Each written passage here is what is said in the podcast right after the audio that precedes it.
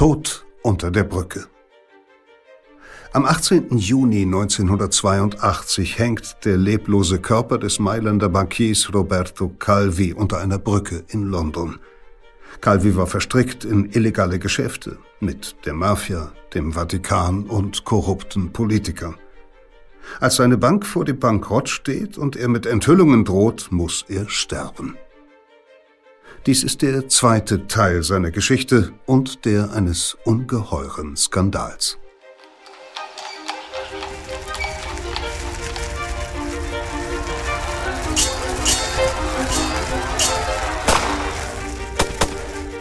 Verbrechen der Vergangenheit.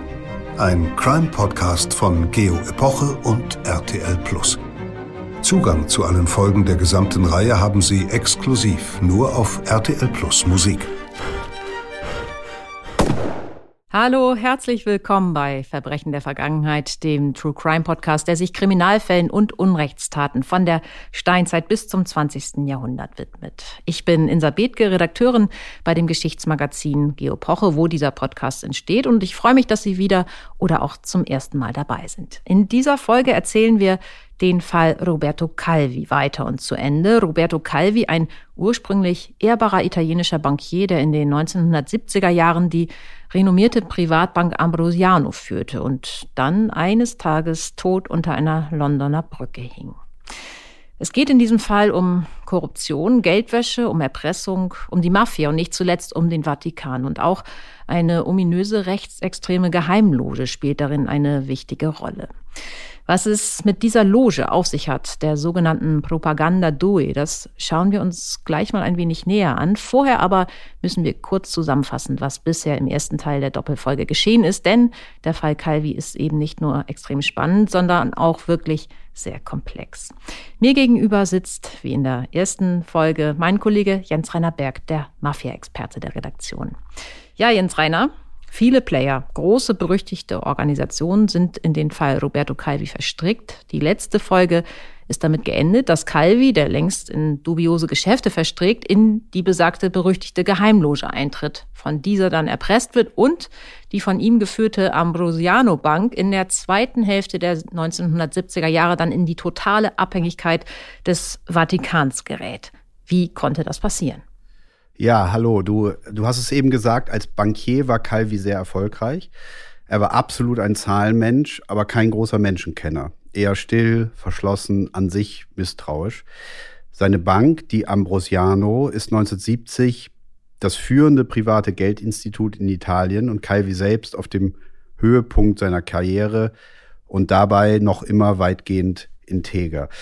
Dann aber entdeckte ein neues Geschäftsfeld, das unfassbare Gewinne verspricht, das Geld von reichen Italienern ins Ausland zu schaffen. Mhm, genau, dazu muss man wissen, das hatten wir in der ersten Folge auch kurz angesprochen, dass Italien in dieser Zeit, Anfang der 1970er Jahre, nach einer Ära des Booms in eine heftige Wirtschaftskrise gerät. Genau, es ist eine Zeit des wirtschaftlichen Absturzes, aber auch politischer Extreme, linke und rechte Terrorgruppen verüben in der Zeit ständig Anschläge. Darüber haben wir auch im ersten Teil gesprochen. Und Calvi will nun mit Hilfe von Offshore-Banken das Geld der Reichen ins Ausland schmuggeln gegen enorme Provisionen, von denen er dann persönlich profitiert. Mhm, und eine dieser Offshore-Banken wird die Bank des Vatikan. Und das ist für Calvis Zwecke ideal, denn deren Bilanzen unterliegen nicht den gewöhnlichen Kontrollmechanismen. Ja, den Kontakt dorthin vermittelt ihm ein bereits skandalbehafteter Bankier namens Michele Sindona. Aber der verfolgt natürlich seine eigenen Pläne, wie auch der Mann im Vatikan, mit dem Calvi jetzt gemeinsame Sache macht. Bischof Paul Marcinkus, ein Amerikaner, der Leiter der Vatikanbank und ein Vertrauter des Papstes. In dessen Auftrag des Papstes lenkt Marcinkus Gelder heimlich in den Ostblock nach Polen, um den dortigen antikommunistischen Kampf zu unterstützen. Hm, und diese Millionen kommen von der Ambrosiano bzw. Calvi, der die Gelder seiner Kunden über die Vatikanbank ins Ausland schafft.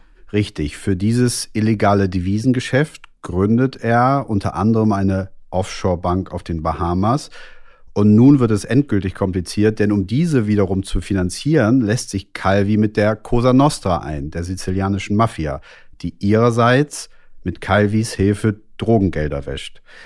Die Banco Ambrosiano gründet nun auch im Nahen Osten plötzlich Geldhäuser, macht dort ebenfalls wohl illegale Geschäfte und Calvi fängt an, Politiker in, in großem Stil zu schmieren. Mhm, und dann wird ihm irgendwann klar, in welche Lage er sich gebracht hat, wie riskant das Ganze ist. Ihm wird bewusst, dass er einen mächtigen Beschützer braucht, damit seine Geschäfte nicht auffliegen. Und den findet er in einem Mann namens Licio Gelli, ein Faschist mit äh, Fabrikantenfassade, der eine mächtige Geheimloge steuert. Die Propaganda Due. Genau, die beiden, Jelly und Calvi, sind so eng miteinander, dass sie miteinander, dass sie zeitweise sogar eine telefonische Standleitung haben. Aber Jelly nutzt Calvi, wie schon der Mann von der Vatikanbank, aus, um der Propaganda Due mit Hilfe eines TV-Senders noch mehr Einfluss in Italien zu verschaffen, protegiert Jelly Silvio Berlusconi, der damals gerade dazu ansetzt, mit einem neuen Sender den italienischen Privatfernsehmarkt zu erobern. Und wer finanziert den Aufbau dieses Senders natürlich mit? Roberto Calvi. Ganz genau. Der fängt nun an, die Bilanzen der Ambrosiano ähm, Bank zu manipulieren, denn aus der fließen mittlerweile nicht nur Millionen in Richtung Vatikanbank ab, die inzwischen übrigens der größte Einzelaktionär der Ambrosiano ist, sondern auch in Richtung der Geheimloge Propaganda Due. Sein Geldhaus, die einst so blühende Banco Ambrosiano, zerfällt allmählich von innen, ohne dass die anderen Spitzenmanager davon bislang etwas mitbekommen haben. Und Calvi ist jetzt endgültig erpressbar geworden. Und zur Erpressung kommt es dann auch. Im November 1977 wird Calvi von einem seiner dubiosen Partner verraten. Aber das hören wir gleich im zweiten Teil unserer Geschichte. Ähm, jetzt lass uns noch mal ein wenig darüber sprechen, wie eben angekündigt, Jens Reiner, ähm, was es mit dieser Geheimloge auf sich hat, äh, die im Fall Calvi eine so große Rolle spielt. Die Propaganda Due. Ja, das ist sicher eine der schillerndsten und auch finstersten Organisationen der an solchen Organisationen ja definitiv nicht armen italienischen Geschichte. Eine Organisation, die lange erfolgreich ganz im Verborgenen agiert. Also keiner kennt sie, keiner weiß, dass es sie gibt. Keiner weiß, außer die Mitglieder. Aber bei Ermittlungen gegen den schon von dir genannten Bankier Michele Sindona durchsuchen Agenten der Finanzpolizei im März 1981 auch das Haus von Licio Gelli und finden, mehr durch Zufall muss man sagen, einen Koffer, in dem sich eine Liste mit 962 Namen befindet. Und das, die Liste hat es sozusagen in sich. Darauf stehen Minister, Abgeordnete, Staatssekretäre, Parteifunktionäre und Beamte, aber auch Generäle, Geheimdienstler, Richter, Journalisten, diverse Unternehmer. Und wie sich bald herausstellt, handelt, es sich hierbei um eine Mitgliederliste. Die Mitgliederliste eines elitären, mächtigen Zirkels mit einer finsteren politischen Agenda, im Prinzip eine Verschwörung. Eben Propaganda Due oder wie man kurz sagt P2. Und als die Funde und dieser Fall dann kurz darauf veröffentlicht werden, ist schnell klar, das ist einer der größten Skandale der italienischen Nachkriegsgeschichte. Dabei ist die italienische Geschichte ja nicht gerade arm an Skandalen. Das stimmt ebenfalls, aber hier noch eine Warnung. Was für den Fall Calvi gilt, gilt fast noch mehr für die P2. Viele Zusammenhänge sind trotz einiger Ermittlungen weiterhin unbekannt. Vieles ist sehr vage. Das genaue Ausmaß der Verschwörung ist bis heute nicht eindeutig festzumachen. Und man muss in so einem Fall besonders vorsichtig sein. Äh, denn auf so ein reales Komplott, das es tatsächlich gegeben hat, satteln sich gerade, wenn das Bild davon diffus bleibt, sehr leicht Verschwörungstheorien, Verschwörungserzählungen drauf. Da werden dann Machenschaften konstruiert, die deutlich überzeichnet oder schlicht Unsinn sind. Wir haben ja vor wenigen Monaten ein Geo-Epoche-Heft über Verschwörungstheorien ähm, herausgebracht, das sich äh, mit genau solchen Mechanismen äh, im Lauf der Geschichte beschäftigt. Ja, da ist auf jeden Fall Vorsicht geboten. Man muss sehr genau hinschauen. Okay, wichtiger Hinweis. Hm, aber was kann man denn sagen? Die P2 wurzelt auf jeden Fall in der Tradition der Freimaurerlogen, einer Bewegung aus dem 18. Jahrhundert, bei der sich Menschen oft hinter verschlossenen Türen zum freigeistigen Austausch und zu zwanglosen Treffen zusammenfinden, meist liberal und progressiv orientiert. Über die Freimauer kann man übrigens in besagter Geopocher-Ausgabe auch ein Stück lesen. Das nochmal kurz als Hinweis. Und in Italien sind diese frühen Logen sehr weit verbreitet, zunächst auch sehr politisch, unterstützen vor allem die italienische Nationalbewegung im 19. Jahrhundert, die Gründung einer Republik. Das heißt, sie sind in dieser Phase durchaus konstruktive politische Kräfte. Mhm, und die P2 ist dann auch politisch aktiv? Die ist auch politisch aktiv. Dabei werden die Logen nach dem Zweiten Weltkrieg eigentlich rechtlich beschnitten und gezähmt, um den demokratischen Staat, den es ja nun gibt und der Transparenz erfordert, nicht zu destabilisieren, dürfen geheime oder bedeckte, wie es heißt, also Organisationen, die nicht öffentlich sind, deren Mitgliederlisten verborgen bleiben, diese Organisationen dürfen keinerlei politische Ziele mehr verfolgen. Die P2 macht das illegalerweise aber trotzdem, und zwar auch zum Leidwesen der damaligen Freimaurer-Dachorganisation. Und sie macht es von ganz rechts außen. Mhm. Geleitet wird sie ja auch von einem Faschisten, nämlich von Licio Gelli. Offiziell von einem ehemaligen Faschisten, Jelly, der sein Geld bürgerlich mit einer Fabrik für Matratzen der Marke Permaflex verdient, hat seine Karriere tatsächlich vor 45 in der faschistischen Partei begonnen, hat sich dann aber nach Kriegsende zumindest äußerlich reingewaschen, hat für die Christdemokraten gearbeitet, klettert dann bei den Freimaurern in der Hierarchie hoch und leitet spätestens ab den 1970ern die zwischenzeitlich brachliegende und wohl schon seit dem 19. Jahrhundert auch existierende Propagandadue als ehrwürdiger Meister vom Stuhl, so sein Titel. Und Jelly rekrutiert nun neue, einflussreiche Mitglieder und formt die Organisation zu einer hochpotenten Kraft. Was ist denn dabei sein Ziel? Was ist die Strategie der Loge nun? Die Loge, das kann man wohl so sagen, ist vor allem antikommunistisch. Der Antikommunismus ist ihr Markenkern, salopp gesagt, das Gravitationszentrum, um das sich alle sammeln. Es geht um den Kampf gegen eine vermeintlich nach links driftende Gesellschaft. Es geht darum, die Privilegien der, der Elite, der, der, den konservativen Charakter des Landes zu bewahren. Man muss sicher bedenken, dass wir damals mitten im Kalten Krieg sind, also im großen Ring zwischen dem Westen und dem Ostblock. Genau, das ist äh, ein wichtiger Kontext. Die Angst vor dem Kommunismus ist groß, riesengroß vielleicht sogar. Die Angst auch bei NATO und USA übrigens. Man könnte wichtige verbündete Staaten wie Italien verlieren, wenn dort linke Kräfte zu stark würden.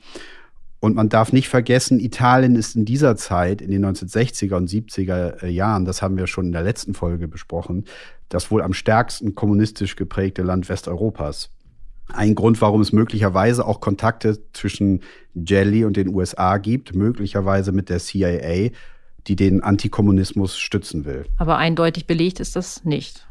Nein, jedenfalls ist die Stoßrichtung der P2 antikommunistisch und ihr Vorgehen ist zutiefst antidemokratisch und skrupellos, kann man sagen. Okay, wie sieht sie denn jetzt aus, die Agenda der P2? Einerseits ist die P2 eine klassische Klientelorganisation, so würde man das wahrscheinlich nennen, deren Mitglieder sich Gefallen tun, einander helfen, Vorteile verschaffen, Gesinnungsgenossen auf wichtige Posten bringen, um so Einfluss zu gewinnen. Aber daneben gibt es noch einen viel härteren politischen Aktivismus. Gerade am Anfang zielen die Mitglieder vermutlich sogar auf einen Staatsstreich. Es gibt mehrere Versuche von rechts, die Macht zu übernehmen, ähm, die allerdings alle schon in frühem Stadium scheitern. Und bald ändert sich die Methode. Da geht es dann eher darum, die politische Lage aus dem Hintergrund zu beeinflussen, zu kontrollieren, die Regierung bestenfalls zu steuern. Und ein wichtiges, zentrales Mittel dafür ist die sogenannte Strategie der Spannung. Hm, die musst du bitte auch noch mal kurz erklären. Auf jeden Fall. Man, man will laut dieser Strategie die politische Lage im Land maximal aufheizen und destabilisieren, nach Möglichkeit dabei auch linke Kräfte als Hauptschuldige brandmarken, damit die Mitte, das konservative Establishment mit harter Law-and-Order-Politik antwortet. Gleichzeitig will man damit das demokratische System insgesamt aushöhlen, äh, um es dann in die gewollte autoritäre rechte Richtung zu bewegen. Und das Ganze vollzieht sich unglaublich skrupellos und gewaltbereit. Sehr tödlich. Die P2 unterstützt faschistische Gruppen, die Anschläge verüben Attentate, die oft anschließend gezielt linken Gruppen in die Schuhe geschoben werden. Das hatte ich schon angedeutet. Das ist ein Muster jener Zeit, die ja insgesamt geprägt wird von exzessivem rechten und linken Terror. Hm, darüber hatten wir in der ersten Folge dieser Doppelfolge schon gesprochen. Genau, und es gibt in diesem Zusammenhang eben mehrere Hinweise darauf, dass Mitglieder der P2, auch Geheimdienstler, Carabinieri, Finanzpolizisten direkt oder indirekt am faschistischen Terror jener Zeit beteiligt waren. Etwa bei einem Anschlag auf den Italicus Express, eine Zugverbindung zwischen Rom und München im Jahr 1974, bei der zwölf Menschen ums Leben kommen, oder auch bei, bei dem Anschlag auf den Bahnhof, äh, auf dem Bahnhof von Bologna 1980, wo 85 Menschen sterben. Die Anschläge ebben dann aber ja irgendwann ab und es wird wieder ruhiger in Italien. Ja, aber neben dieser mörderischen Methode verlegt man sich bald auch auf eine in Anführung sanftere, zumindest unblutige Methode, nämlich den Plan, Kontrolle über die Medienhäuser zu gewinnen und so die Stimmung, die Politik, das Land insgesamt zu beeinflussen. Und hier kommt dann der spätere Ministerpräsident Silvio Berlusconi ins Spiel, der wie Roberto Calvi Mitglied von Propaganda Due ist, Mitgliedsnummer 1116 und der über Calvis Machenschaften Millionensummen zur Finanzierung zugeschanzt bekommt. Über Calvi und dessen tragisches Ende hören wir ja gleich ähm, noch mehr. Kurz noch die Frage, bevor es dann losgeht, wie endet die Geschichte der P2 oder endet sie überhaupt? Ja und nein. Die Loge wird noch 1982, also in Calvis Todesjahr, vom italienischen Parlament für aufgelöst erklärt. Es gibt einen Untersuchungsausschuss und später mehrere Gerichtsverfahren, die zwar viele Informationen über die P2 hervorbringen, aber entweder in Freisprüchen enden oder in vergleichsweise harmlosen Verurteilungen. Und sehr gut möglich, dass da die alten Seilschaften einfach sehr gut weiterwirken. Hm, und Licio Gelli, was wird aus dem? Der wird mehrfach verurteilt, aber niemals in seiner Rolle als Chef der P2. Seine letzten Lebensjahre verbringt er bis zu seinem Tod 2015 im Alter von 96 in nicht besonders strengem Hausarrest in seiner Villa bei Arezzo. Äh, und damit überlebt er unseren Protagonisten Roberto Calvi, der ebenfalls um 1920 geboren ist, um ganze 33 Jahre der Mann, von dem sich Roberto Calvi eigentlich ja Schutz erhofft hatte, dem er dieser ansonsten so misstrauische Zahlenmensch fatalerweise vertraut hatte. Jens Reiner, ich glaube, jetzt machen wir hier einen Punkt. Vielen Dank, dass du da warst. Wie Roberto Calvi samt seiner Bank in den Abgrund stürzte und schließlich einen mysteriösen, gewaltsamen Tod starb, das hören wir jetzt im zweiten Teil der historischen Reportage Tod unter der Brücke von Kai Rademacher. Es liest Peter Kämpfe. 24. November 1977. Michele Sindona, der Calvi einst zum Vatikan führte, ist mit einer seiner Banken Mitte der 1970er Jahre bankrott gegangen. Er braucht nun Geld, droht mit Enthüllungen. Calvi zahlt. Nicht genug, findet Sindona, und gibt schließlich einem Mailänder Journalisten einen Tipp. Der veröffentlicht im Februar 1977 eine Agenturmeldung mit Vorwürfen, die Ambrosiano habe Devisenvergehen und andere Delikte begangen. An diesem 24. November 1977 nun droht er dem Leiter der italienischen Staatsbank mit einer Anzeige, wenn der nicht gegen Calvi aktiv werde, und schreibt zugleich, in Sidonas Auftrag, einen Erpresserbrief an Calvi. 17. April 1978.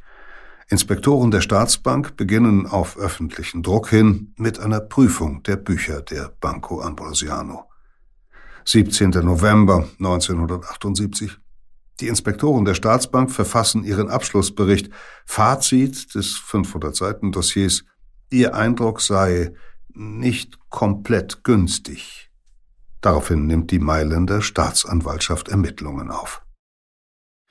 4. Juli 1980. Die Staatsanwaltschaft zieht im Zuge ihrer Nachforschungen Calvis Reisepass ein. Der Bankier darf nicht mehr ins Ausland fahren. Die Botschaft ist eindeutig. Inzwischen sind so viele Verdachtsmomente gegen ihn aufgetaucht, dass man Calvi nicht mehr entwischen lassen möchte. Spätestens jetzt gerät der Bankier in Bedrängnis. Sein Institut ist hoch verschuldet. Staatliche Kontrolleure durchpflügen die sorgfältig frisierten Bilanzen. Doch wo sind seine mächtigen Freunde von der P2?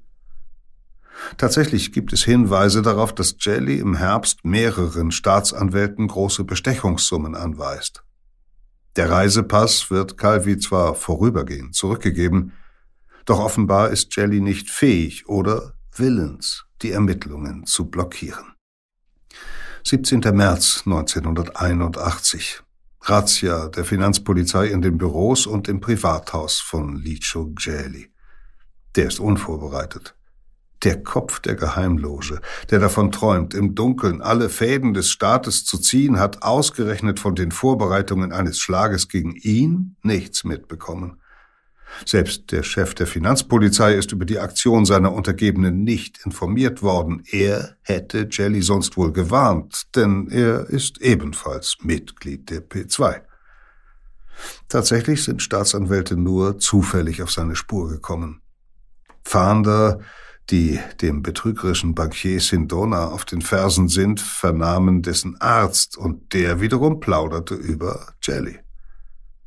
Bei der Razzia in Jellys Büro fällt der Polizei eine getippte Mitgliedsliste der P2 in die Hände. 962 zumeist prominente Namen. Dazu Mitgliedsnummer, Eintrittsdatum, ja sogar Vermerke über den Eingang der Beiträge. Ein Skandal. Jelly wird zwar nicht verhaftet, doch nun ermittelt die Staatsanwaltschaft gegen ihn. Calvis Beschützer muss plötzlich ums eigene Überleben kämpfen, kann ihm keine Protektion mehr geben. Im Gegenteil. Offenbar ruft Silvio Berlusconi kurz nach der Razzia im Auftrag seines Mentors bei Calvi an.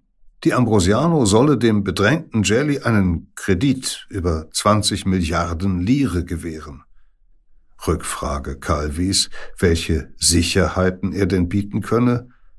Daraufhin lacht Berlusconi nur. Calvi weigert sich zu zahlen.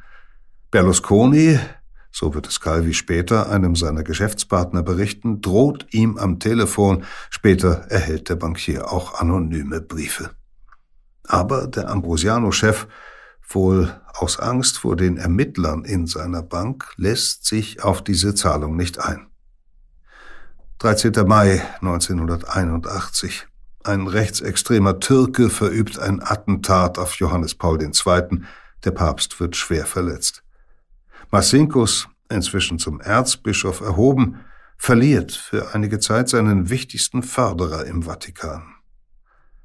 Auch seine Position ist bis zur Genesung des Heiligen Vaters angeschlagen, vor allem gegenüber den italienischen Kirchenfunktionären.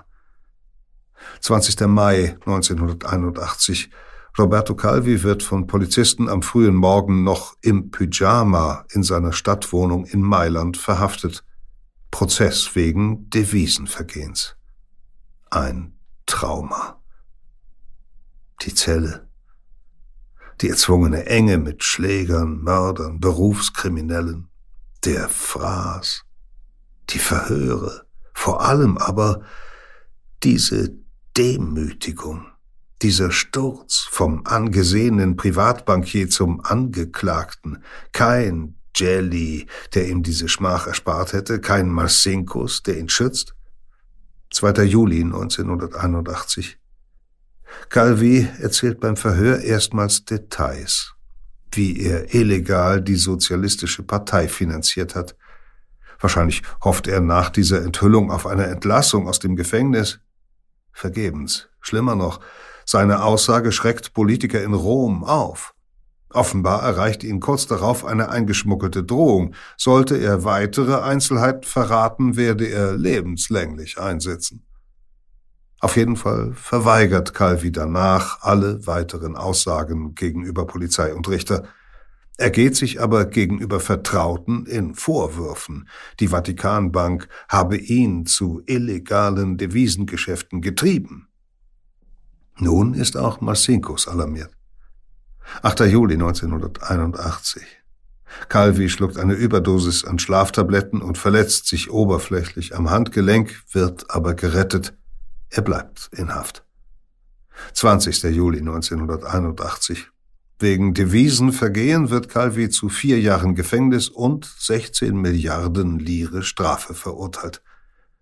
Doch sind bei dem Verfahren die meisten seiner illegalen Geschäfte sowohl mit dem IOR wie mit der Mafia wie mit der P2 offenbar unerkannt geblieben. Zwei Tage später wird er gegen Kaution entlassen, weil er in Berufung geht. Italien darf er aber nicht verlassen. Sein Pass wird erneut eingezogen. Eines ist klar. Sollte er auch diesen zweiten Prozess verlieren, dann muss er für vier grauenhafte Jahre ins Gefängnis, mindestens, denn die bereits angeschlagene Ambrosiano taumelt immer stärker. Zum 30. Juli 1982 muss die Bank einen Kredit über 300 Millionen Dollar an das IOR zurückzahlen, was sie nicht kann. Calvi fühlt sich verraten. Eigentlich, so glaubt er, schulde umgekehrt die Vatikanbank ihm Geld, weil er doch nur auf ihren Druck all die ungünstigen Geschäfte gemacht habe. Er hat nun zwei Kämpfe durchzustehen. Zum einen muss er die 300 Millionen Dollar Forderung des IOR abwehren, damit die Ambrosiano liquide bleibt. Zum anderen muss er verhindern, wieder ins Gefängnis zu kommen. Zur Erholung reist der Bankier mit seiner Frau nach Sardinien. Dort trifft er, wie es scheint, zufällig einen extrovertierten, verführerisch charmanten sardischen Unternehmer namens Flavio Carboni. Dieser seltsame kleine Mann, wie Calvis Gattin ihn befremdet nennt, ist das Gegenteil des verkniffenen Mailänders. Ein kokainsüchtiger Bon vivant mit Villa in Rom, einer Yacht, Privatflugzeug, schnellen Autos, einer Ehefrau und zwei Geliebten. Ein begnadeter Schuldenmacher, ständig in Finanznot, der stets eine Pistole mit sich trägt. Signore Penicillin nennt ihn Calvi wegen dessen Drogensucht. Doch Carboni prahlt mit Kontakten zum Geheimdienst, zur DC, zum Vatikan, Tatsächlich kennt er wohl einige Politiker und mindestens einen hohen Kirchenfunktionär. Trotzdem ist es verwunderlich, dass Carboni nach diesem August 1981 zu Calvis wichtigstem Berater aufsteigt. Noch ein zweiter Geschäftsmann wird für Calvi wichtig, Francesco Pacienza, ein ehemaliger Arzt, der in vielen Weltgegenden unterwegs war, ein Informant der CIA, des italienischen, französischen und saudi-arabischen Geheimdienstes. Möglicherweise lernt der Bankier ihn kennen, weil er Pacienza beauftragt, ihm belastendes Material über Marcinkus zuzuspielen, um den Erzbischof erpressen zu können. Pacienza, ein Halbweltler und Berufsspitzel, auf so einen setzt Calvi jetzt. Während seine früheren Vertrauten, Masinko, Sindona und selbst Licio Gelli, zumindest vom Schein der großen Welt umglänzt waren, sind Signore Penicillin und der frühere Arzt erkennbar unseriös. Vielleicht ist Calvi einfach kein guter Menschenkenner. Vielleicht stützt er sich in seiner Not einfach auf jeden, der noch zu ihm zu halten scheint. Und höchstwahrscheinlich weiß er nicht, dass sein neuer Freund Carboni über Immobiliendeals ein Geschäftspartner des P2-Mitgliedes Berlusconi ist. Auch Berlusconis später skandalumwitterte Luxusvilla Certosa auf Sardinien gehörte ursprünglich Carboni. Zudem ahnt er wohl nicht, dass Carboni auf ewiger Geldsuche längst an die Kredithaie der römischen Malianer-Bande geraten und wohl inzwischen tief in deren Mafia-Machenschaften verstrickt ist. Carboni wird für Calvin noch wichtiger, als Marcinkus den Bankier im September zu sich nach Rom ruft.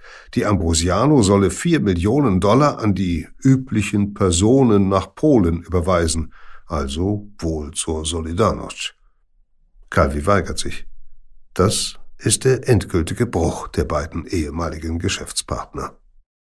In den nächsten Monaten, die Vorbereitungen des neuen Prozesses schleppen sich dahin, die Kredituhr tickt gnadenlos weiter, murmelt Calvi gegenüber seiner Frau und seiner Tochter düstere Andeutungen gegen das IOR und Massinkus. Die Priester werden unser Ende sein. Aber auch über den DC-Mann Andreotti, den er für einen Verbündeten von Massinkus hält, beklagt er sich. Und gegenüber seinem neuen Vertrauten Carboni droht er, geheime Geschäfte des IOR zu enthüllen, falls das Institut nicht einlenke. Offenbar ist Calvi inzwischen so verzweifelt, dass er tatsächlich plant, den Vatikan zu erpressen. Und muss er nicht wirklich Angst haben? Am 27. April 1982 wird auf Roberto Rosone, seinen Stellvertreter bei der Ambrosiano, ein Attentat verübt. Ein Pistolenschütze nimmt Rosone vor der Bankzentrale unter Feuer, verletzt ihn, wird dann von einem Wachmann der Bank erschossen. In der Tasche des Attentäters finden Polizisten die Telefonnummer eines gewissen Ernesto Diota Levi. Der nennt sich selbst Geschäftsmann. Die Fahnder aber vermuten, dass er enge Verbindungen zur Maliana-Bande hat. Dieser Mordversuch wird niemals aufgeklärt. Eine Spur führt zu Carboni. Der wird ja auf Kosten der Ambrosiano als Berater gut entlohnt. Rosone ist gegen diesen Vertrag, will den Sarden, will auch Pacienza am liebsten loswerden. Hat Carboni deshalb seine Malianer-Verbindungen genutzt, um den lästigen Kritiker zu beseitigen? Jahre später wird er dafür angeklagt, aber in letzter Instanz freigesprochen. Im Mai 1982, keine 60 Tage vor Ablauf der Kreditfrist, holt Calvi jedenfalls seine alte Walter P38 im Wochenendhaus hervor, reinigt die Pistole, steckt sie ein. Wenn sie kommen, werde ich schießen, raunt er seiner Tochter zu. Inzwischen verstecken sich wahrscheinlich titanische 1,3 Milliarden Dollar Schulden in den Büchern der Ambrosiano. Es ist der 5. Mai 1982. Calvi immer gehetzter, sagt seiner Tochter, er werde das Opus Dei dazu bringen, eine Milliarde Dollar Schulden zu übernehmen, die das IOR eigentlich bei ihm habe. Weshalb der konservative katholische Orden so etwas tun sollte, darüber schweigt er. Am 31. Mai ist ein Nottreffen in der Zentrale des IOR angesetzt. Massinkos ist nicht da, sondern auf Besuch in London. Calvi wird von Angestellten des IOR rüde hinausgeworfen. Der Erzbischof bestätigt später per Telefon die harte Linie. Alles verloren. Das IOR wird auf der Rückzahlung der 300 Millionen Dollar bestehen. Umgekehrt aber keine Verbindlichkeiten gegenüber der Ambrosiano anerkennen. Auch zum Prozess wird es kommen, schon bald. Und so wie die Dinge stehen, werden dabei neue Anklagepunkte auftauchen. Was nun? Flucht. Spätestens nach dem desaströsen Treffen in der IOR-Zentrale will Calvi bloß noch seine Haut retten. Auf der großen Bühne Italiens ist er erledigt, aber hinter den Kulissen, da hat er noch seine Aktentasche und deren giftigen Inhalt. Der Bankier plant nun, sich aus Italien abzusetzen. Ist er erst einmal im Ausland, vermutlich hofft er sich nach Südamerika durchzuschlagen, will er seine alten Partner erpressen, vor allem den Vatikan. Was gäbe das für einen Skandal? Würde öffentlich, dass der Heilige Vater in spannungsreicher Zeit, dem Afghanistan-Krieg der Sowjetunion, den Unruhen in Polen, der aggressiven Rhetorik des neuen US-Präsidenten Ronald Reagan, derartig massiv und heimlich den Ostblock bekämpft, wird das bekannt, kann es den Dritten Weltkrieg auslösen, hat Calvi einmal seiner Frau gegenüber geäußert. Wie aber fliehen? Er hat ja keinen Reisepass und kann nicht einfach über die Grenze fahren. Da bietet sich Carboni an. Er werde die heimliche Ausreise organisieren.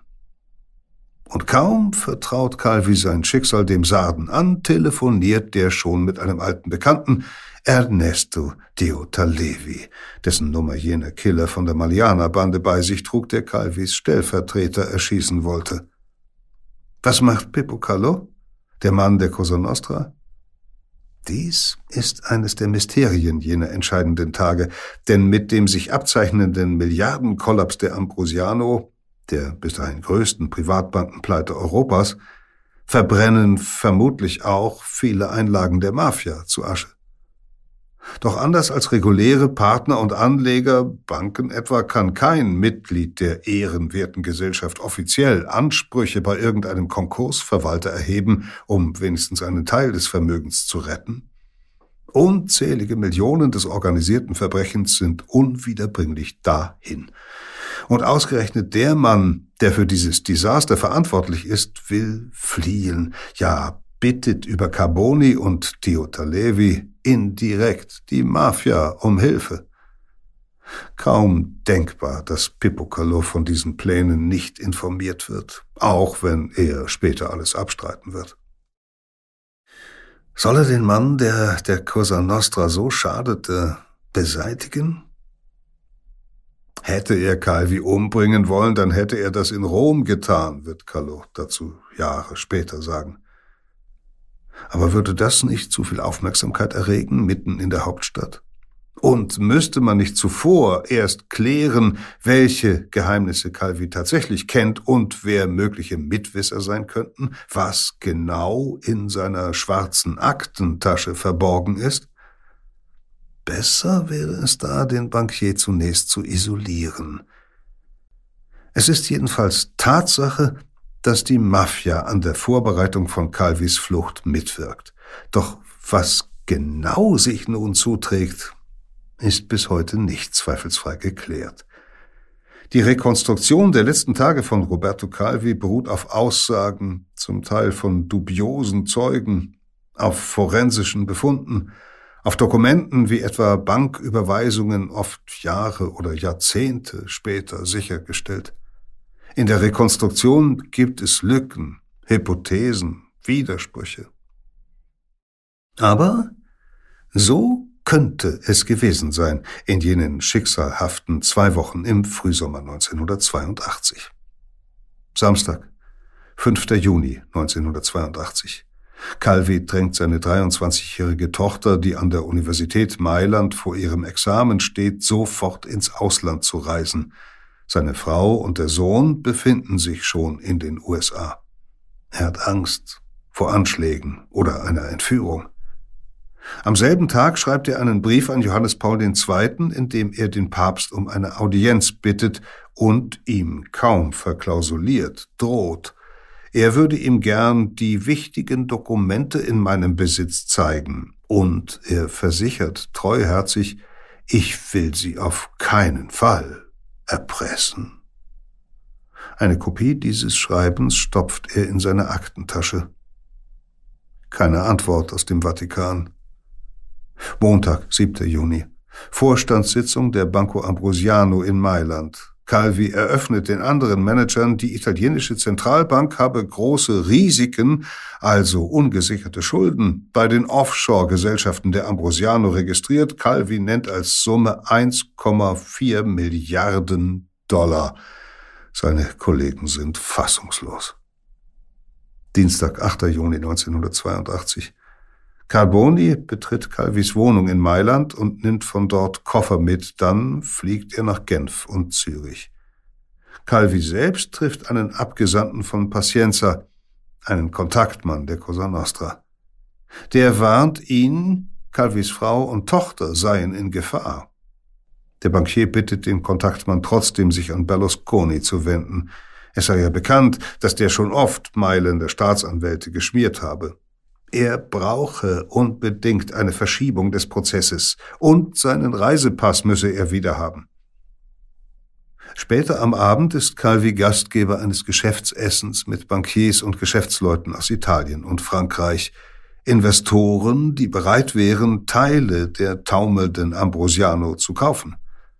Calvi geht aber kaum auf diese Angebote ein und verschwindet abrupt vom Empfang wie ein Teufel Richtung Hölle, so ein Teilnehmer.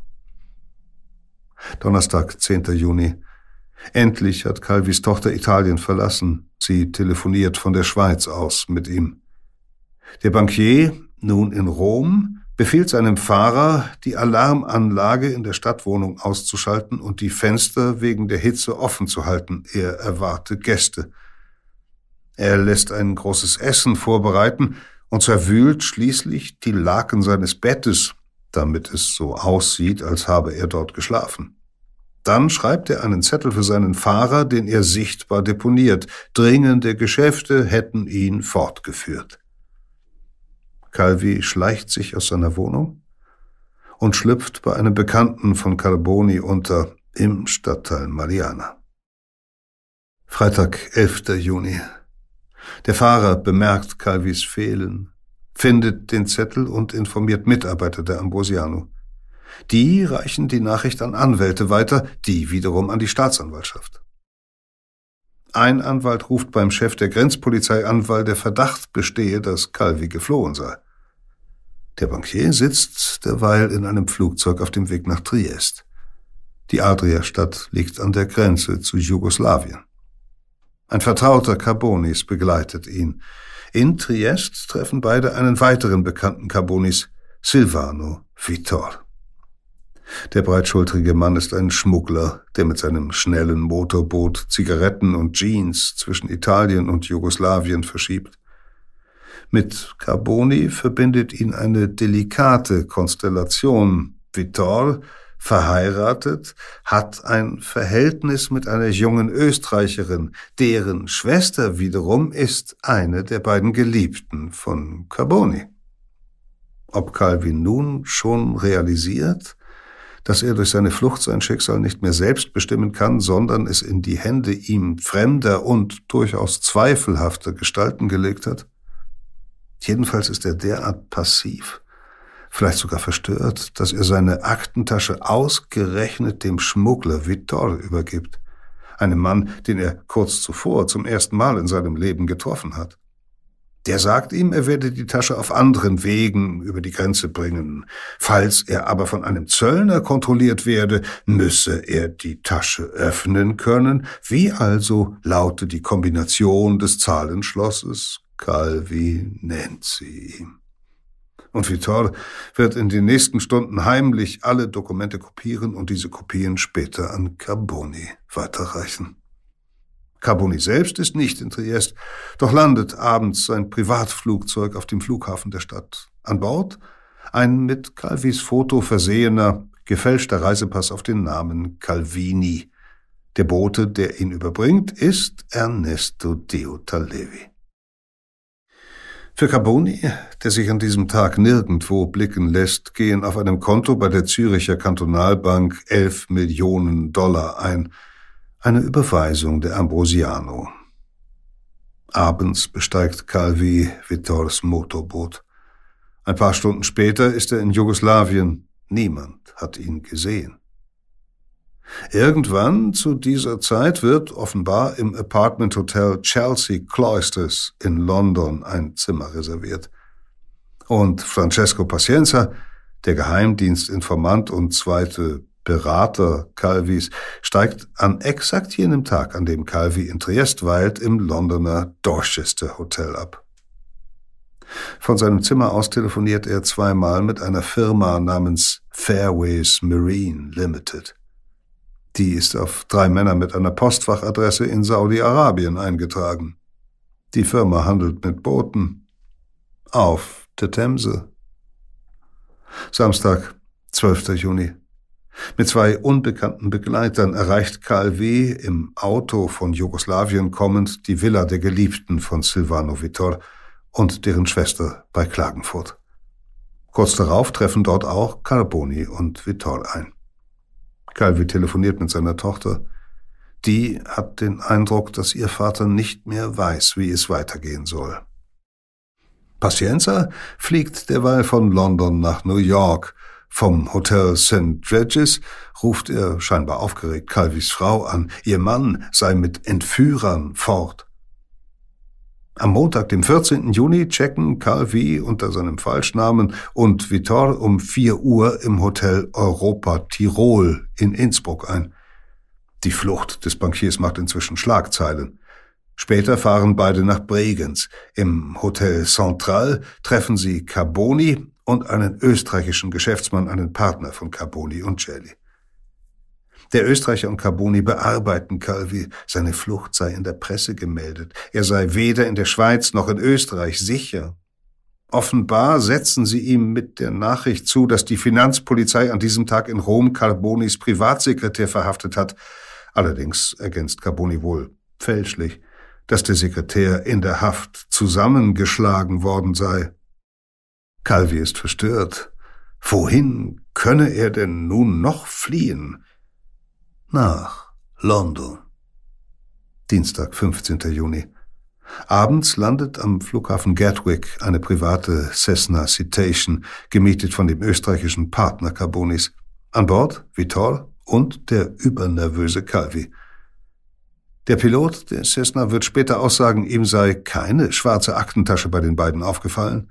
Niemand weiß also, ob Calvi mit den Dokumenten überhaupt nach London gekommen ist.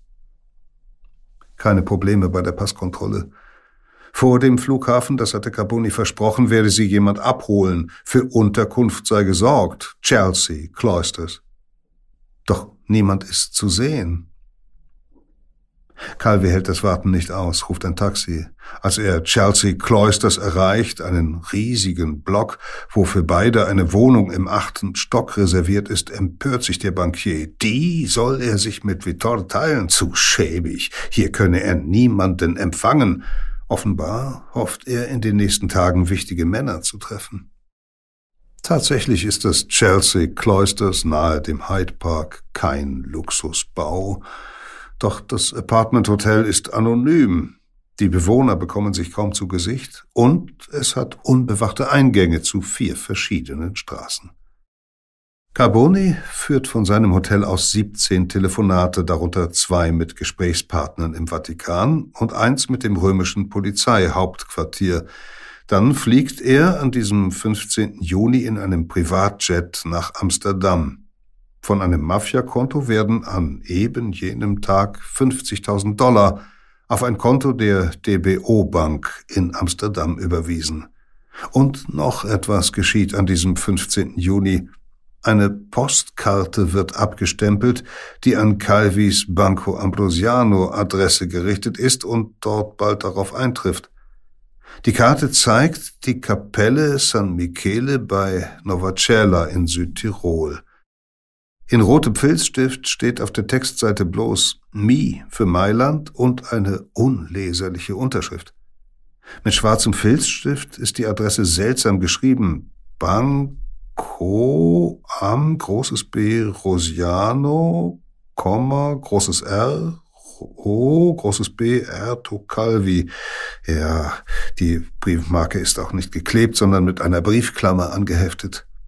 Sind die großen B, ein Code? Ist die Kapelle eine Anspielung auf Michele Sindona, mit dessen Tipp der Niedergang Calvis einsetzte?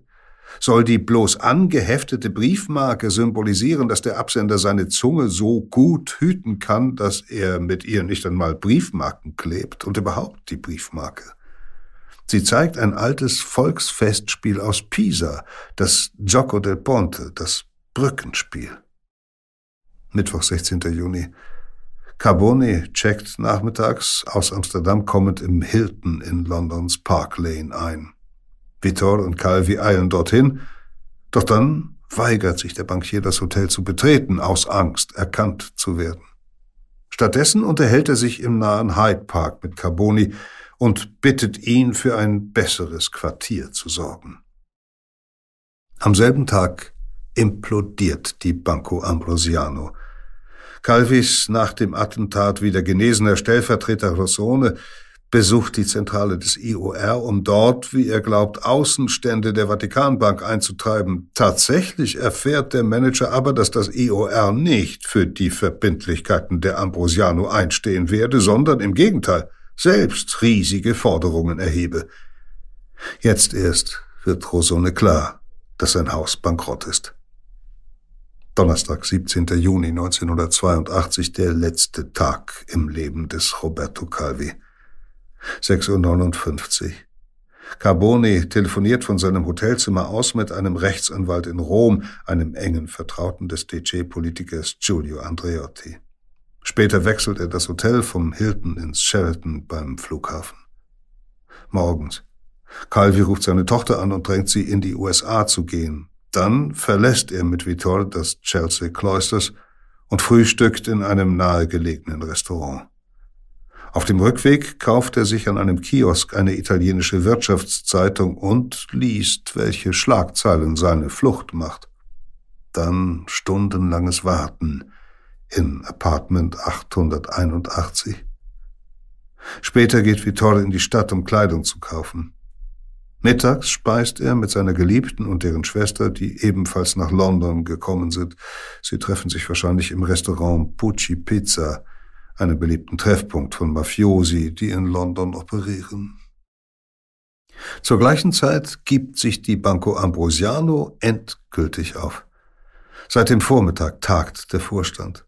Calvi wird von seinen Kollegen für abgelöst erklärt. Um 17 Uhr kapitulieren die Manager und rufen Inspektoren der italienischen Staatsbank, die das bankrotte Institut übernehmen soll.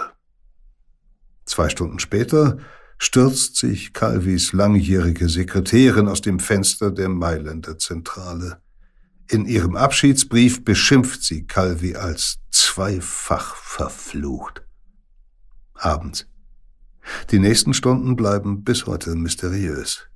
Gegen 22 Uhr, so wird ein südafrikanischer Maler später aussagen, der im Chelsea Cloisters lebt, habe er KW in Begleitung zweier italienisch sprechender Männer auf dem Flur im achten Stock gesehen. Die Gruppe habe den Komplex dann durch einen der Hinterausgänge verlassen. Und ein Detail. Calvi habe noch seinen Schnauzbart getragen. Nach Aussage eines Kellners speist Calvi allerdings abends mit vier oder fünf Begleitern im luxuriösen San Lorenzo. Möglicherweise unter den Begleitern Calvis Sergio Vaccari. Der ist offiziell ein Antiquitätenhändler mit einem Laden in Notting Hill. Tatsächlich aber schmuggelt Vaccari Kokain nach Großbritannien. Was hat Calvi mit so einem zu schaffen? Eine Hypothese der Bankier speist mit Carboni und Vittor im San Lorenzo. Sie reden über seine weitere Flucht. Er will ja nach Südamerika. Oder sie besprechen, wie er am besten seine Erpressungen auf den Weg bringen kann, mit denen er die Ambrosiano retten will. Vorausgesetzt, er weiß zu diesem Zeitpunkt noch nicht, dass bereits alles verloren ist. Möglich aber ist in beiden Fällen, dass ihm Vakari an diesem Abend als ein Mann vorgestellt wird, der so etwas von London aus organisieren kann. Für die Version, dass Calvi die Flucht fortsetzen will, spricht, dass er sich in dieser Nacht den Schnauzbart abrasiert, wahrscheinlich um nicht so leicht erkannt zu werden.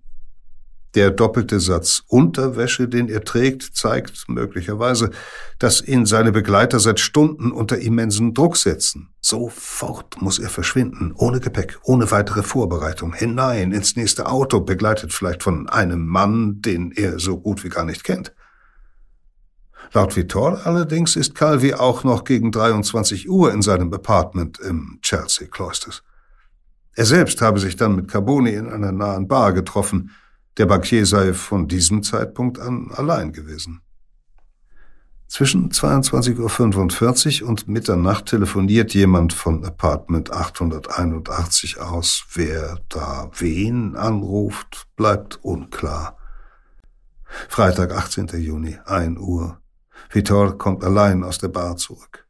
Nach seinen Angaben findet er das Apartment leer. Er ist nervös, geht wieder hinunter, holt unter einem Vorwand den Nachtportier und betritt in dessen Begleitung wieder die Unterkunft. Offenbar will er jemanden dabei haben, der später bezeugen kann, dass Vitor um diese Zeit ohne Calvi im Apartment ist. Zwischen 23 Uhr und 7 Uhr morgens ruft jemand aus dem Hilton-Zimmer der Geliebten Vittors die Nummer in Calvis Zimmer an. In dieser Zeit meldet sich auch Carboni vom Sheraton Apartment in Chelsea Cloisters. Warum diese nächtlichen Anrufe? An wen sind sie gerichtet? Calvi jedenfalls werden sie wohl nicht mehr erreichen. Zwischen 2.10 Uhr und 3.30 Uhr Irgendwann während dieser 80 Minuten stirbt Roberto Calvi. Davon jedenfalls gehen angesehene Pathologen aus, die die sterblichen Überreste des Bankiers Jahre später untersuchen werden. Er ist erstickt. Was geschieht mit Calvi in jenen vier, fünf Stunden zwischen dem Moment, da der südafrikanische Mieter des Chelsea Cloisters ihn in Begleitung zweier Unbekannter das Apartment Hotel verlassen sieht und dem Tod des Bankiers zu später Nachtstunde. Zwischen dem Chelsea Cloisters und der Blackfriars Bridge liegen keine sieben Straßenkilometer. Mit dem Auto ist die Strecke nachts in vielleicht oh, zehn Minuten zu bewältigen. Und selbst zu Fuß wird man nicht mehr als anderthalb Stunden benötigen. Kein Zeuge aber hat Calvi auf dem Weg dorthin gesehen. Es ist, als hätte die Nacht Roberto Calvi verschlungen und ihn erst am nächsten Morgen wieder ausgespien, eine elendige Gestalt über dem trüben Wasser der Themse. Vielleicht hat es sich so abgespielt. Calvi ist nach dem Abendessen im San Lorenzo in höchster Angst. Einer seiner Begleiter an diesem Abend, nennen wir ihn Signore X, eröffnet ihm vielleicht noch dazu die Nachricht vom endgültigen Zusammenbruch der Ambrosiano. Alles verloren. Flucht. Calvi versteckt sich irgendwo in London, während Signore X vorgibt, die Flucht zu organisieren, möglicherweise in einem Apartment des Kokainhändlers Vakari, den er Stunden zuvor zum ersten Mal getroffen hat. Niemand würde ihn dort ja vermuten. Er rasiert sich seinen Schnauzbart ab. Dann eine Fahrt zur Themse. Vielleicht hat Signore X Calvi abgeraten, ein Flugzeug zu besteigen. Mit dem Schiff käme er unentdeckt nach Südamerika. Am Ufer des Flusses ein stählernes Motorboot, wie es für Arbeiten benutzt wird, flach genug, um unter Brücken hindurchzufahren. Wird sich Calvi fragen, woher das Boot kommt, mitten in der Nacht? Er setzt sich irgendwo hin, Schmieröl. Seine Hose ist ruiniert, aber das wird ihm nun gleichgültig sein. Vielleicht liegen einige Ziegelsteine an Deck, aber das fällt auf so einem Boot nicht auf. Eine nächtliche Fahrt die Themse hinunter. Die dunklen Bögen der Blackfriars Bridge. Und dann eine Schlinge, von hinten über den Hals geworfen. Sicher ist, dass Calvi sich nicht gewehrt hat und dass er nicht unter betäubenden Drogen stand. Er muss Signore X also vertraut haben, bis zuletzt. Sicher ist auch, dass der Tod nicht sehr rasch kommt. Zieht sich eine Schlinge schlagartig zu, typisch für das Erhängen, trennt sie den Fluss in den Adern. In Calvis Kopf jedoch werden Pathologen später zahlreiche kleine Blutergüsse finden, wie sie vorkommen, wenn man länger als 30 Sekunden erwürgt wird. Dann die Präsentation des Toten unter der Brücke. Blackfriars, schwarze Brüder, Ziegelsteine in Jackett und Hose, subtile, zynische Hinweise auf die Freimaurer. Ein Mord als Zeichen. Leicht zu entziffern für all jene, die um Calvis geheime Geschäfte wissen. Eine Warnung. So könnte es gewesen sein. Carboni, Vittor, dessen Geliebte und ihre Schwester reisen jedenfalls kurz nach dem Tod Calvis auf verschiedenen Wegen in die Schweiz. Am 20. Juni treffen sie sich in Zürich wieder.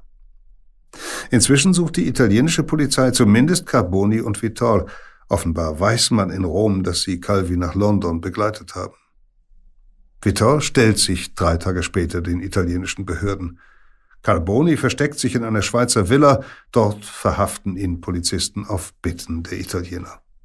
Die wiederum sind von einem Privatdetektiv auf diese Spur gebracht worden, einem ehemaligen Polizisten, der offenbar exzellente Informationen aus der Halbwelt um Carboni hat. Und tatsächlich, bei Carboni finden die Fahnder einen Fingerschutz aus Gummi. Calvi musste aufgrund einer Verletzung so einen Schutz am rechten Zeigefinger tragen, an seiner Leiche jedoch wurde er nicht gefunden, nun aber beim gesunden Carboni. Doch was wirft man den beiden eigentlich vor? Der Tod des Bankiers gilt ja nach dem britischen Verdikt als Selbstmord, also bestenfalls Beihilfe zur Flucht aus Italien. Und so kommen Vittor und Carboni schon bald wieder frei. Verfahren gegen sie versanden im Justizsystem des Landes. Elend langsam wälzen sich auch alle anderen Ermittlungen weiter. Im Jahr 1984 zahlt das IOR 240 Millionen Dollar an die Gläubiger der kollabierten Banco Ambrosiano als Geste guten Willens und freiwillige Leistung. Tatsächlich entgeht das Institut nur so der Klage von mehr als 100 Banken, die dem Mailänder Haus Gelder geliehen hatten, weil auch sie glaubten, dass die Vatikanbank für die Ambrosiano einstehe. Es gibt Gerüchte, dass Opus Dei habe der klammen IOR dieses Geld besorgt und sich damit endgültig als Macht im Vatikan etabliert. Zumindest wertet Johannes Paul II. den kirchenrechtlichen Status der Organisation 1982 deutlich auf als Belohnung für die Hilfeleistung? Erzbischof Marcinkus übrigens, so sagt man, sei heftig gegen diese Zahlung gewesen. Drei Jahre später werden italienische Staatsanwälte einen Haftbefehl gegen ihn beantragen. Er entgeht dem Gefängnis nur, weil er Asyl im Kirchenstaat findet. Später reist er in die USA. Nicht nur die verworrenen Geschäfte der Ambrosiano beschäftigen die Fahnder auf Jahre hinaus. Auch Calvis Tod wird sie nie loslassen. So behauptet die Tochter schon 1984, sie habe beim Aufräumen des Ferienhauses in Drezzo versteckt in einer Schublade eine Postkarte gefunden. Motiv sei die Blackfriars Bridge gewesen. Ihr Vater müsse sie noch vor seinem Tod erhalten haben. An der Karte habe mit einer Büroklammer eine weitere kleine Karte gehangen, auf der handschriftlich stand Wer dies tut, sollte dies erwarten. Die Karte habe sie ihrem Onkel gegeben, dem Bruder des Verstorbenen. Der aber will sie nie gesehen haben. Sie bleibt verschwunden. Ausgerechnet am 1. April 1986 taucht dann Calvis schwarze Aktentasche wieder auf in einer Fernsehshow und präsentiert von Flavio Carboni. Der Sarde zeigt sie, ohne genau zu erklären, wie er in ihren Besitz gelangte und was sie ursprünglich enthielt. Neue Gerichtsverfahren folgen, am Ende wieder ohne Urteil.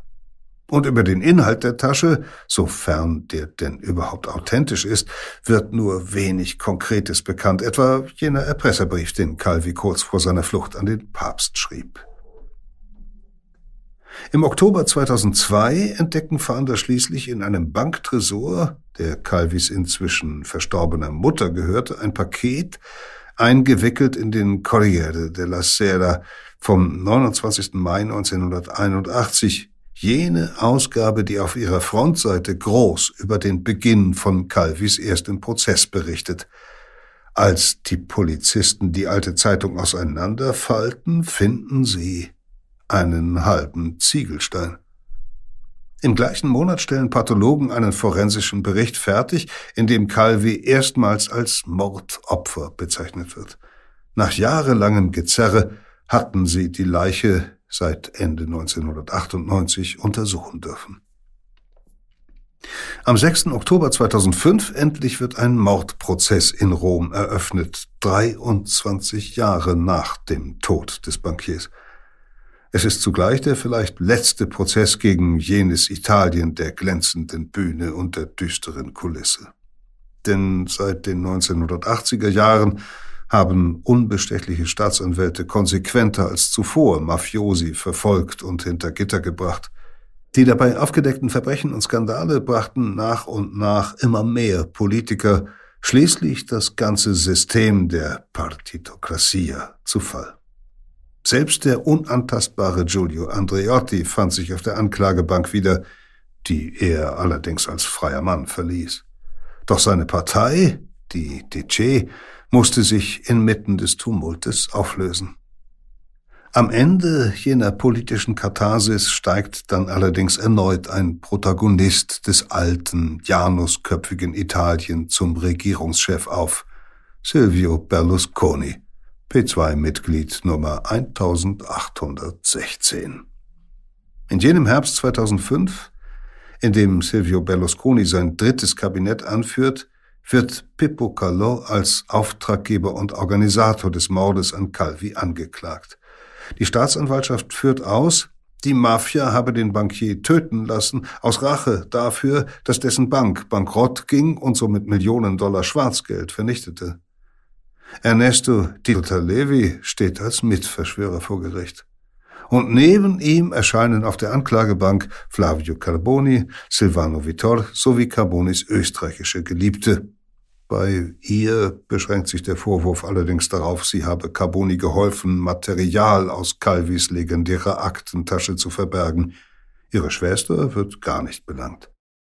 Nicht angeklagt Francesco Pacienza, jener Berater, der kurz vor Calvis Tod in London weilte und dort wahrscheinlich bei einer seltsamen Firma ein Themseboot bestellte. Nicht angeklagt Licio Gelli, der Kopf der Geheimloge P2, der persönlich zwischen 1975 und 1982 unfassbare 83 Millionen Dollar von der Ambrosiano erhielt. Ziele und Methoden der P2 sind bis heute mysteriös. Nach der Razzia bei Jelly müssen zwar hohe Offiziere, die Logenbrüder sind, ihre Posten räumen. Die Geheimdienste werden umorganisiert. Im Juni 1981 stürzt zudem die Regierung über die skandalösen Verwicklungen der Minister. Im neuen Kabinett ist zwar auch die DC vertreten, doch erstmals stellt sie nicht den Regierungschef. Das wird Giovanni Spadolini von der kleinen republikanischen Partei. Die meisten P2-Mitglieder jedoch werden nie juristisch belangt und Jelly selbst wird sich nie klar über das Wesen der geheimen Organisation äußern. Nicht angeklagt Erzbischof Paul Casimir Marcinkus von der Vatikanbank, der Calvi zu gefährlichen Geschäften drängte. Er lebt als Rentner in Arizona und wird wenige Monate nach Verfahrensbeginn an Altersschwäche sterben. Offiziell wird offenbar nie eine Spur Richtung IOR verfolgt, obwohl doch Calvi nach allen Aussagen von Zeugen und nach seinen eigenen Briefen vor allem den Vatikan mit seinem Wissen um illegale Zahlungen nach Osteuropa erpressen wollte. Überhaupt der Inhalt der ominösen schwarzen Aktentasche des Bankiers kommt in den Anklagen kaum zur Sprache. Und die Geheimloge P2 deuten die Ziegel nicht auf Freimaurerei? Deutet der Todesort, die Brücke der schwarzen Brüder, nicht auf die Bezeichnung einer Loge, deren Mitglieder sich Brüder nennen? Auch zu diesem Punkt gibt es keine ernsthaften Ermittlungen. Die Staatsanwälte stützen ihre Argumente vielmehr vor allem auf die Aussagen mehrerer Pentiti, ehemaliger Mafiosi, die gegen Verringerung ihrer Strafen als Kronzeugen aussagen.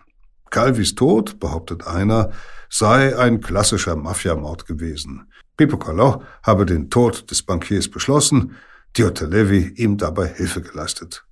Zunächst habe man Calvi einen Lockvogel geschickt, der sein Vertrauen gewinnen musste, das sei Carboni gewesen. Der Sarde habe Calvi dann in eine zuvor von der Mafia sorgfältig aufgestellte Falle gelockt, das Chelsea Cloisters in London. Dort hätten Berufskiller der Mafia dann den eigentlichen Mord erledigt. Nach Aussagen der Kronzeugen seien das in jener Londoner Nacht zwei Männer gewesen. Vincenzo Casillo, Mitglied der Camorra mit guten Kontakten zur Maliana, und Francesco Di Carlo, ein Heroinschmuggler und Mafiaboss, der seit 1979 in der Themse-Metropole lebte und der nachweislich zwei Tage vor Calvis Tod 100.000 Dollar von einem Schweizer Mafiakonto überwiesen bekam. Und tatsächlich. Deutet nicht alles auf die Mafia? Musste Calvi mit seinem Leben für die Millionen Verluste bezahlen? Für Drogen, Dollars, die von seinen Offshore-Gesellschaften als Provisionen auf eigenen Konten oder, welche Ironie der Geschichte, schließlich als clandestine Subventionen antikommunistischer Bewegungen in Osteuropa landeten? Auch ein in die Ermittlungen involvierter Anwalt jedenfalls erkennt in dem Verbrechen die Handschrift der Mafia. Zeichen wie die Ziegelsteine seien für jeden Eingeweihten deutliche Drohungen andererseits aber doch so vage, dass ich auf ihnen keine juristische Anklage aufbauen lasse. Und eine Visitenkarte, die Polizisten beim toten Calvi bargen, gehörte einem neapolitanischen Bauunternehmer, mit dem der Bankier wohl nie Geschäfte gemacht hat, der aber beste Verbindungen hatte zu Pacienza, sowie zu jenem Mafiaboss, der nach Aussage der Kronzeugen den Mordauftrag unter der Blackfriars Bridge übernommen haben soll. Doch es bleiben Zweifel. Calvis Leiche hatte vor der Untersuchung durch die Pathologen mehr als 15 Jahre in der Erde gemodert. Darf man ihren Ergebnissen also überhaupt trauen? Die Belege für all die Kontobewegungen, Reisen, Telefonate sind uralt und manchmal unpräzise. Welche Relevanz können sie überhaupt haben? Zudem sind die Aussagen der vielen Zeugen sehr widersprüchlich. Kein Wunder, wessen Erinnerungen wären nach so vielen Jahren nicht getrübt. Und ah, viele Zeugen sind bedauerlicherweise auch schon verschieden. Vincenzo Casillo, einer der beiden angeblichen Mörder, zerfetzt bei einem Bombenanschlag schon 1983. Jener Privatdetektiv, der dafür sorgte, dass Carboni im Sommer 1982 in der Schweiz verhaftet werden konnte, von Unbekannten in einem Hotelzimmer erstochen. Sergio Vaccari, der Kokainhändler, von Unbekannten in seiner Wohnung ermordet. Michele Sindona, der Bankier, der Calvi und Marcinkus zusammenführte und über deren geheime Geschäfte lange Zeit mehr wusste als irgendjemand sonst, im Gefängnis, wo er nach seinen eigenen Skandalen einsaß, mit Cyanid vergiftet, das irgendwie in seinen Espresso gelangte. Und so kommt es, dass am 6. Juni 2007, fast exakt 25 Jahre nach Calvis Tod, der einzige Mordprozess, der in dieser Affäre je geführt worden ist, mit Freisprüchen für alle Beschuldigten endet. Aus Mangel an Beweisen. Das war Peter Kämpfe mit dem zweiten Teil von Tod unter der Brücke, einer Geschichte, die in der Geo-Epoche-Ausgabe Die Mafia erschienen ist. Nachzulesen ist sie in unserer Digitalbibliothek Geopoche Plus, in der neben sämtlichen Texten, die jemals in unserem Magazin erschienen sind, auch alle Audioangebote von Geoepoche zu finden sind. Schauen Sie da gern mal vorbei und folgen Sie uns auch gerne auf Social Media bei Instagram, Twitter oder Facebook. Ich sage Tschüss und bis zum nächsten Mal. Dann erzählen wir hier bei Verbrechen der Vergangenheit die Geschichte eines grausamen Tyrannen, der im 15. Jahrhundert über die Walachei herrschte und dort unzählige Menschen auf Pfähle spießen ließ. Vlad III., genannt Dracula.